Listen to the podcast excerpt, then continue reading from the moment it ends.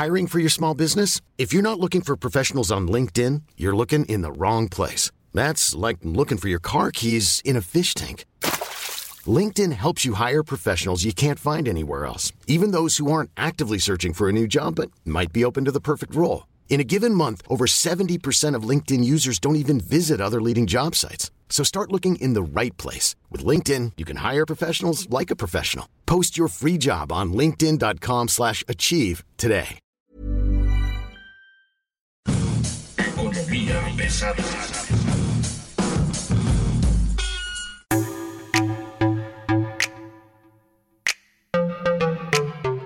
¿Cómo están ustedes? Bienvenidos. Esto es Economía Pesada, economía explicada para marxistas de iPhone desde su Android, desde su aparato eh, auditivo más cercano. Mi nombre es Luis Carriles, arroba Luis Carrujos y como siempre es un gusto de verdad estar con usted. Y bueno, hoy tenemos un invitado que de verdad es un honor que esté con nosotros. Es un tipo que defiende a la 4T, que defiende al señor presidente, y que, bueno, pues este, sin duda alguna, usted lo va a reconocer a la primera de cambio. Le dicen Jorge Roberto Avilés, pero su apodo real, su nombre, se llama Así es. Cayo de Hacha. Mi querido Luis, nada más voy a regresar al podcast otra vez por el intro. Me gustó eso de marxistas con iPhone. Entonces, este, planeo regresar por eso. Oye, pero solo una corrección. Yo no defiendo al presidente López Obrador. Ya está viejo, ya está roco, ya se puede defender él solo. Defiendo las cosas que hace bien y critico las que hace mal. A ver, vamos por partes. Yo le digo Chairo de Hacha, él le da risa. y bueno, aquí en Economía Pesada nosotros siempre tenemos la razón o no. Sí. Empecemos, empecemos por lo principal. Cayo de Hacha tenía una posición muy crítica al principio de este sexenio y poco a poco ha ido cambiándola en la parte económica. No, no nos metamos ahorita en la parte política, vamos a meternos en la parte económica. ¿Qué es lo que tú ves que está haciendo bien la 4T? Lo mencionabas, ¿qué es lo que te gusta que está haciendo bien la 4T? Bueno, a ver, empecemos por lo más reciente, lo que todos pueden reconocer, eh, la pandemia. Eh, el Fondo Monetario Internacional ofreció, ya sabes que el Fondo Monetario Internacional son unos depredadores que lo único que hacen es prestarle dinero a países que saben que no les van a pagar.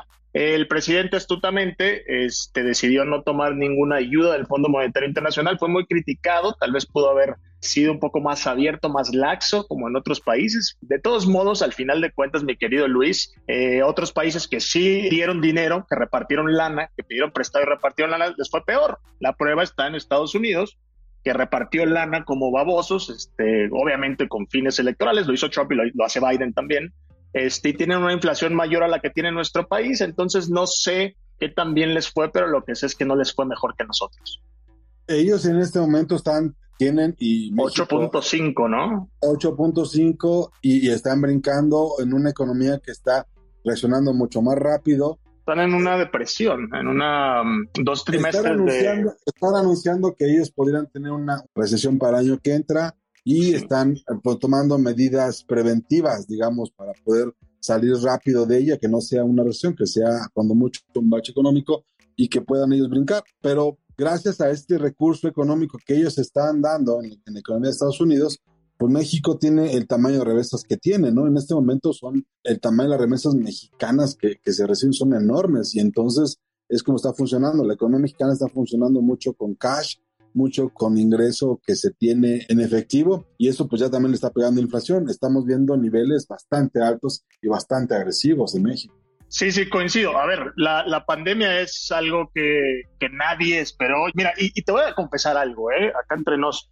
Yo creo que el presidente López Obrador, cuando dijo que le cayó como anillo al dedo, realmente pensó eso. Es decir, hoy hubiéramos sido demasiado críticos si, sin la pandemia y con un crecimiento mediocre como el que tenemos. Si los planes económicos del presidente López Obrador no hubieran funcionado, yo te daría toda la razón. Diría fue un fracaso lo que hizo el presidente, fue un fracaso la estrategia económica. Sin embargo, la pandemia realmente azotó este planeta y si me lo preguntas a mí, yo creo que el presidente la ha sorteado de una manera decente, digamos. ¿Crees tú que lo que se ha hecho hasta ahora ha sido decente en la economía? Los datos nos dan un Sí. crecimiento bastante, bastante malito. Sí, sí, sí, bueno, y es que no has visto los datos de los otros países. Este, México, de hecho, tengo entendido, acabo de checar la gráfica esta semana, está entre las 12 economías que están creciendo a pesar de la pandemia. Países como España, ¿no? Que llevaba un crecimiento bastante favorable antes de la pandemia, no va a crecer, incluso se va a estancar. Y otras economías europeas, Estados Unidos está a punto de la recesión con una inflación de 8.5%. Entonces, si me lo preguntas, no estuvo tan mal. Ahora, lo que nos está salvando mucho en este momento es justamente la relación con Estados Unidos. La generación de empleos que se generó en Estados Unidos y que frenó la recesión económica global es la que nos está haciendo un montón de paro, porque el consumo privado generó algo así como 528 mil empleos en un mes y hay un máximo histórico en este momento de 152 millones 536 mil empleos, ¿no? Pero en Estados Unidos y esos empleos son los que nos están ayudando a nosotros, a México, a mantener la economía caminando. Sí, mira, por ejemplo, yo lo veo así. Si el PAN hubiera gobernado durante la pandemia, hubiera endeudado este país como nunca y hubiéramos tenido los mismos resultados mediocres económicos que tenemos. No se hubiera podido evitar la guerra en Ucrania, no se hubiera podido evitar la pandemia, hubiéramos estado más endeudados. Eso sí, todos con 3 mil, 4 mil pesos en la bolsa, pero pues el país empeñado otros 50 años más. Hay un tema ahí que yo quisiera que lo plantearas desde tu punto de vista y es la confianza empresarial. La confianza empresarial en México se está rompiendo. El ciclo más largo en la historia de confianza en México, de acuerdo con los indicadores del bienestar, digamos, nos dicen que al mes de julio los empresarios en este julio es cuando más defraudados se han sentido de lo que viene en el corto plazo, de lo que viene más bien en el mediano plazo. Yo los indicadores económicos no siento que nos estén dando. Cae la confianza empresarial en julio, disminuye las posibilidades, algo así, de inversión en el corto y mediano plazo. Ya estamos hablando de que es el peor nivel en 20 años, 25 mm. años a ver, separemos dos cosas. Uno es lo que los empresarios sienten, que desde luego los empresarios no están ni estuvieron nunca con el presidente López Obrador y pues se podrán sentir muy tristes y se tendrán que aguantar porque así funciona la democracia. Y la otra son los números duros. La inversión creció 2.2% del el segundo trimestre del 2022, desde luego más que en el 2021 porque estábamos en una pandemia. Entonces, si los empresarios quieren sentarse a llorar en el baño, a sentirse muy tristes, a salir a decir que están agüitados, pues me da mucho gusto, pero el dinero habla. Es decir, si ellos continúan invirtiendo en este país, que es uno de los más desiguales del mundo, de los que más se han beneficiado, porque la clase rica en este país se ha beneficiado durante décadas, si no es que ya un siglo completo. Entonces ellos están tristes ahorita porque ganó un presidente que ahora está enfocado más en temas sociales, pues muy tristes ellos, siguen invirtiendo, entonces este, pues seguirán. Mientras el país les represente a ellos un negocio y mientras sus empresas sigan continuando y mientras Ricardo Salinas Pliego en lugar de perder fortuna este año con continúe ganando. Mientras Bailleres, mientras Arambuzabala se sigan haciendo ricos, seguirán haciendo dinero en este país. Pero estamos hablando de que hay un problema de empleo, o sea, sin duda alguna, este es el peor sexenio desde... ¿Basado en qué? En empleo, por ejemplo, en crecimiento económico, los números nos están dando que en el mejor de los casos, en el mejor de los casos, si tenemos un crecimiento a finales de este sexenio, será del 0%. ¿no? Estamos hablando de que la deuda está pasando eh, entre 5 y 6 billones de pesos. Si bien es cierto, se ha evitado una devaluación, tiene que ver con instrumentos neoliberales como la libre flotación del peso frente al dólar. Y estamos viendo también que la inversión no está, no está funcionando. La crisis se está pateando hacia el futuro, ¿no? estamos hablando de que en el mejor de los casos estaremos terminando este sexenio con una economía tan deteriorada como hace 10 años. A ver, estoy de acuerdo, pero nada, ningún indicador en el vacío significa nada.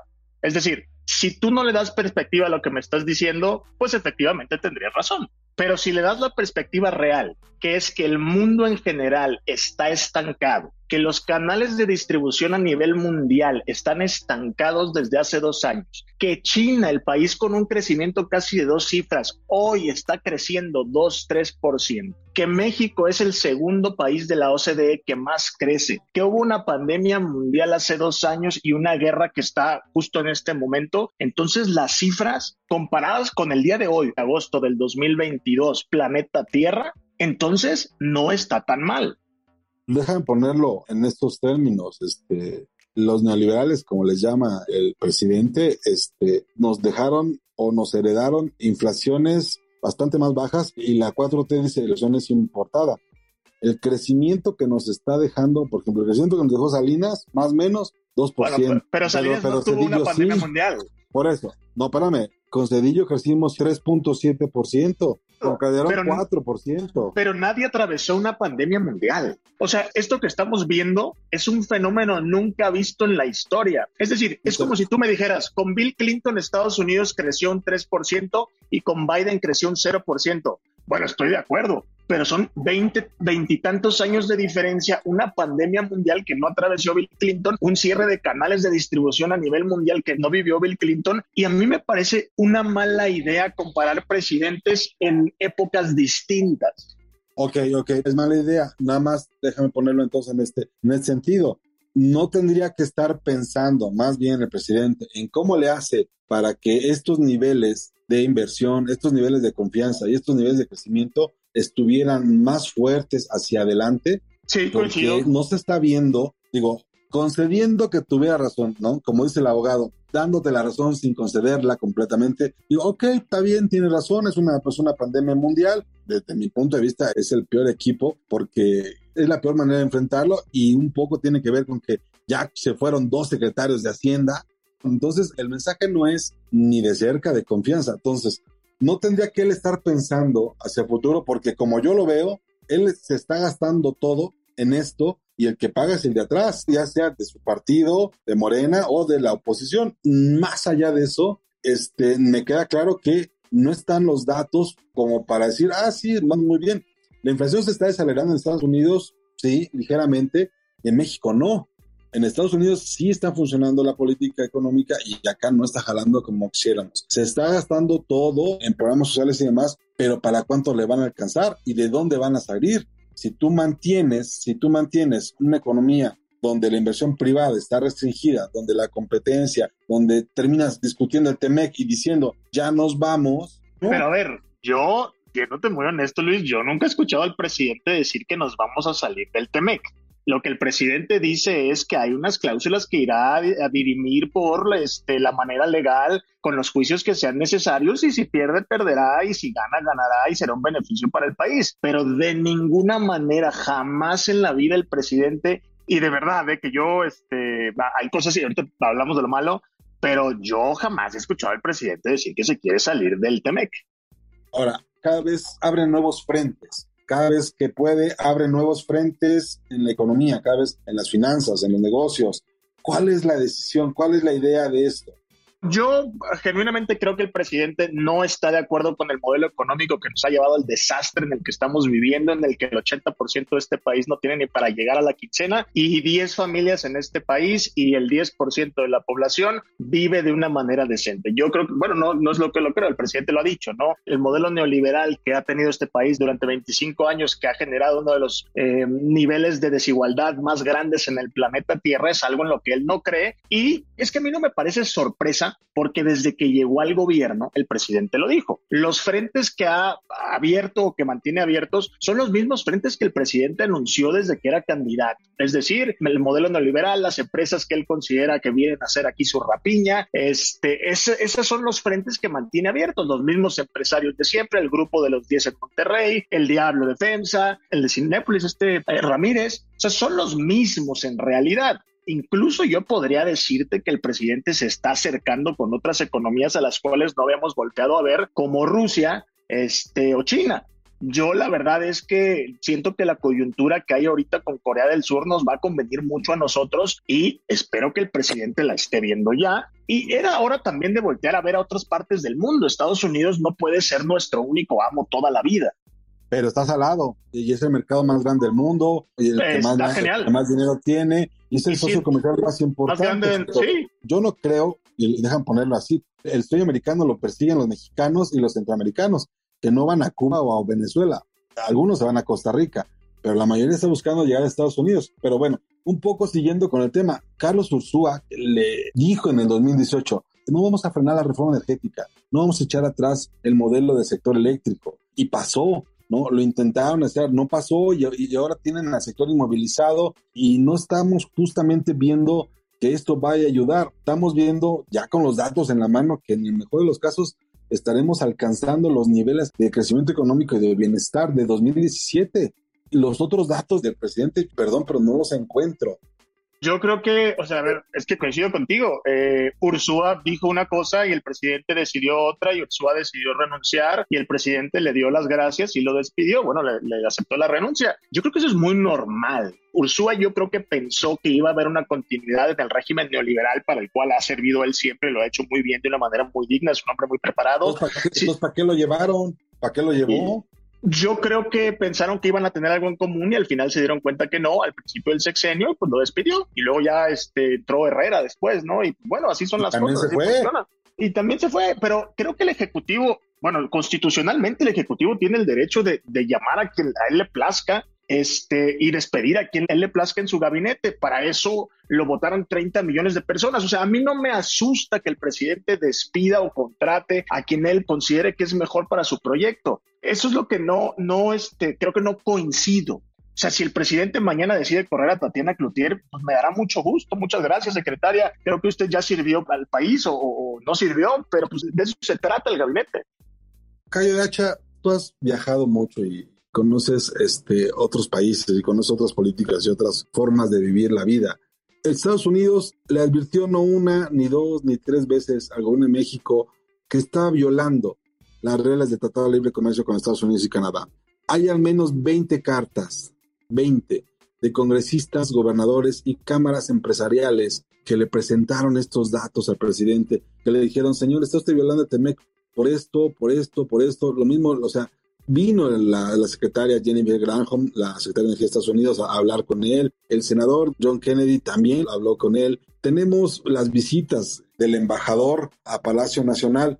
Si tienes todas estas advertencias y te están diciendo, deja de hacer estas violaciones al Tratado de Comercio, ¿por qué llevarlas? A ver, pero a ver, o sea, es que a mí me parece muy chistoso esto. Los congresistas que están reclamándole al presidente son de Estados Unidos y su trabajo principal es velar por los intereses de las empresas gringas, no de las mexicanas. Quien visita al presidente en Palacio Nacional es el embajador de Estados Unidos, cuyo trabajo es velar por los intereses de las empresas gringas. Los congresistas republicanos que mandaron las cartas, en Texas, por cierto, tejanos, su deber y su trabajo es velar por los intereses de sus votantes y sus benefactores, que son las empresas gringas. Si a mí viene Estados Unidos y me dice, oye, creo que estás violando el tratado porque tu política energética no me beneficia, pues muchas gracias, ¿eh? Qué bueno que no te beneficie. Me da gusto Pero, por ti. Entonces, ¿para qué firmó el acuerdo? Hay un acuerdo que negoció el presidente, hay un acuerdo que su equipo revisó, hay un acuerdo inicial que se tenía y con el que trabajaron.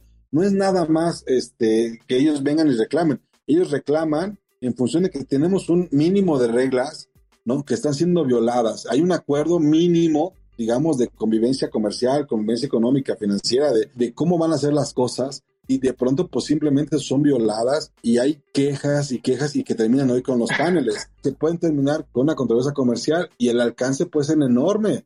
A ver, nada más para aclarar a nuestros escuches, el Tratado de Libre Comercio, perdón, el TEMEC, pues el nuevo Tratado de Libre Comercio le llaman el Marcelo Ebrard en el TEMEC. No solamente es un tratado energético, es un tratado No, con no, una no. derrama de miles de millones de dólares que se tenía que firmar por los dos países, ¿eh? en los que está la industria de la energía, la industria de la manufactura, la industria del turismo. Es una derrama económica que no nada más se basa en la política energética del país. Entonces, si me preguntas por qué lo firmó, porque no nomás se trataba de- del sector energético. ¿Y por qué lo viola todo el tiempo? Pero a ver, es que no es una violación. Lo que el presidente, y digo, yo no soy vocero, ¿eh? pero lo que el presidente está viendo es Pues por los intereses. No, pero a ver, a mí me sorprende que haya gente, mexicanos, que estén más preocupados por los intereses de los gringos y que estás muy preocupado porque el embajador va a Palacio Nacional, pues que vaya y que venga y que se regrese y que vuelva a ir. Y si las empresas tejanas no están de acuerdo con la política de nuestro país, lamentablemente ellos no votan y lamentablemente los beneficios que ellos buscan es para sus empresas y para sus bolsillos y los de México son para los nuestros. Ahora resulta que nos vamos a preocupar porque Estados Unidos está enojado, que porque los este, congresistas tejanos no les gusta la política mexicana. Pues muchas gracias, señor, gracias por sus consejos, pero usted no vota aquí. Desde tu punto de vista, todos los que vemos los números, por ejemplo, a ver, México en el mejor de los casos está recuperando los niveles que tenía en 2019. Ya, mm, así, siendo bien, bien, bien, bien tranquilos, decimos, bueno, ok, estamos a nivel 19. La realidad es que todo el mundo ya está en sus niveles nuevos. No, a ver, pero ¿cuál? Estados Unidos tiene un crecimiento de 2% y se pronosticaba 7%. ¿Quién es todo el mundo? Según el Fondo Monetario Internacional, disminuyó el crecimiento a nivel mundial. China no se recupera ni de chiste este año. Estados Unidos está al borde de una debacle económica. ¿Qué país ya está como si nada? Eso es lo que quiero entender. En 2017, para que tengamos una idea, había 33 millones de mexicanos que ganaban, no sé, más o menos tres salarios mínimos, ¿no? El ingreso se ha literalmente papelizado. Hoy quien gana menos es quien sufre más la inflación, ¿no? Y cuando tú subes 20% de salario mínimo, pues lo que más presiona es la inflación. Entonces... Yo tengo una pregunta. ¿Habrá pasado algo, alguna debacle mundial del 2017 al 2022? ¿Alguna guerra por ahí? Lo que me parece impresionante, Cayo, es que asuman que como hubo un tema internacional y aunque todo mundo esté saliendo ya hacia adelante y nosotros sigamos atorados con pero, pero quién está saliendo hacia adelante es que eso es lo que no entiendo. Qué país qué país para, revisar ahorita pero excepto Estados Unidos Brasil Alemania España Italia Reino Unido. según el último y aquí lo tengo enfrente ¿eh? Según el último reporte del Fondo Monetario Internacional, la proyección de México creció a un 2%. Eh, la de Japón, una de las economías más grandes del mundo, está debajo de la nuestra. ¿Qué países están recuperando, como tú dices? ¿Dónde está sucediendo este milagro? A menos que sea en Corea del Sur, perdón, del norte, porque en la mayoría de los países desarrollados del mundo las expectativas disminuyeron. La de México, y aquí tengo el dato enfrente, ¿eh? o sea, numerito habla. La de México subió según el Fondo Monetario Internacional. Mediocre, ¿eh? por cierto, terrible el crecimiento que tiene México y el mundo entero. Pero yo pregunto, ¿Habrá sucedido algo del 2017 al 2022 por la cual la economía del planeta Tierra está estancada? El primer año de gobierno, previo a la pandemia, el crecimiento fue de 0.01%. Sí. Y no había pandemia ahí. Y este año es de 2.4. Después de perder cuánto? Se perdió más de 9%. Yo solo pregunto, ¿habrá de verdad habrán otros países que se la pasaron increíble en la pandemia y tengan una economía bullante, porque según yo, ningún país en el mundo. Lo único que pido yo es poner en contexto el momento en el que vivimos. Definitivamente el crecimiento de 2% es mediocre. El presidente Andrés Manuel cuando era candidato se burlaba del crecimiento de Peña Nieto, que por cierto era del 2%. Es mediocre. Pero yo solo pregunto, ¿qué país se la está pasando bien ahorita? Según tú, dinos, nada más para tenerlo ya. En 2020 te recibieron algo así como 40 mil millones de remesas. Sí. O sea, es enorme el daño que le ha generado a, este país tener tantas remesas porque no sabes realmente cómo estás generando y si tenemos tantas remesas tiene que ver con fracasos reales. Pero bueno, desde tu punto de vista, ¿cuál va a ser la herencia a cuatro años de gobierno del presidente López Obrador? ¿Cuál va a ser la herencia de este gobierno en materia económica?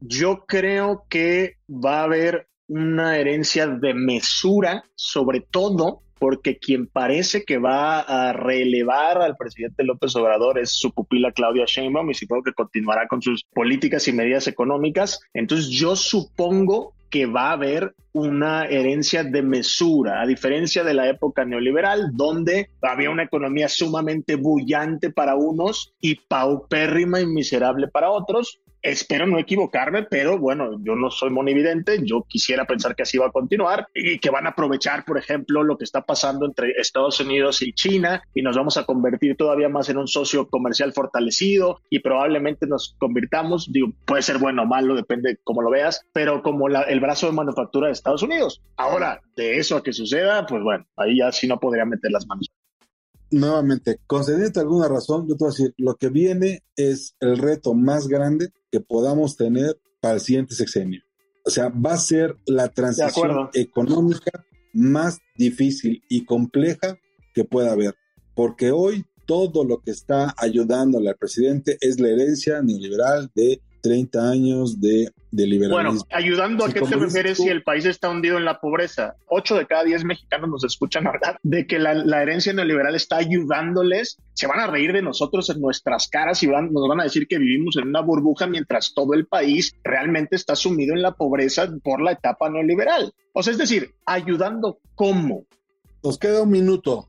Échale Este, bueno, a ver, eh, hay muchas cosas que hace mal el presidente, nada más para que la gente no vaya a pensar que yo soy aquí a Tolini. Yo creo que el principal error no es económico, pero sí hay una derrama económica que hace que esto siga estando mal. Es la Pax Narca, el, el pacto que tiene con los criminales, es decir, tratar de no perseguirlos si es necesario. Lo ha dicho él, son sus palabras. Eh, no perseguirlos cuando no sea necesario, cuando yo creo que pactar con los grupos criminales es el peor error que han cometido todos los presidentes que lo han precedido y que vuelve a cometer el presidente. Él podría decir que es ingenuo decir lo que estoy diciendo porque al final de cuentas no se va a eliminar el crimen organizado y son miles de millones de dólares de intereses. Sin embargo, yo considero que es terrible pactar con ellos. Este, ¿qué más podría criticarle al presidente? Bueno, eh, una de las cosas que me gusta, que él de candidato decía que no lo iba a hacer, pero ahora estoy de acuerdo con él, es la militarización. Creo que no puedes mandar a las policías civiles, no están capacitadas, la mayoría de ellos no pueden ni correr, no tienen el, armamento necesario, ni la disciplina estricta como las fuerzas militares, y creo que el presidente se dio cuenta de eso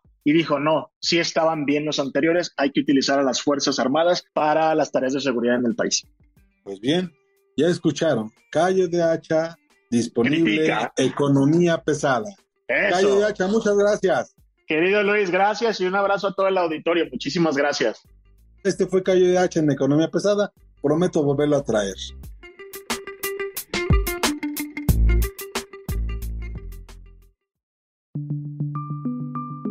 Esta es una producción de la Organización Editorial Mexicana.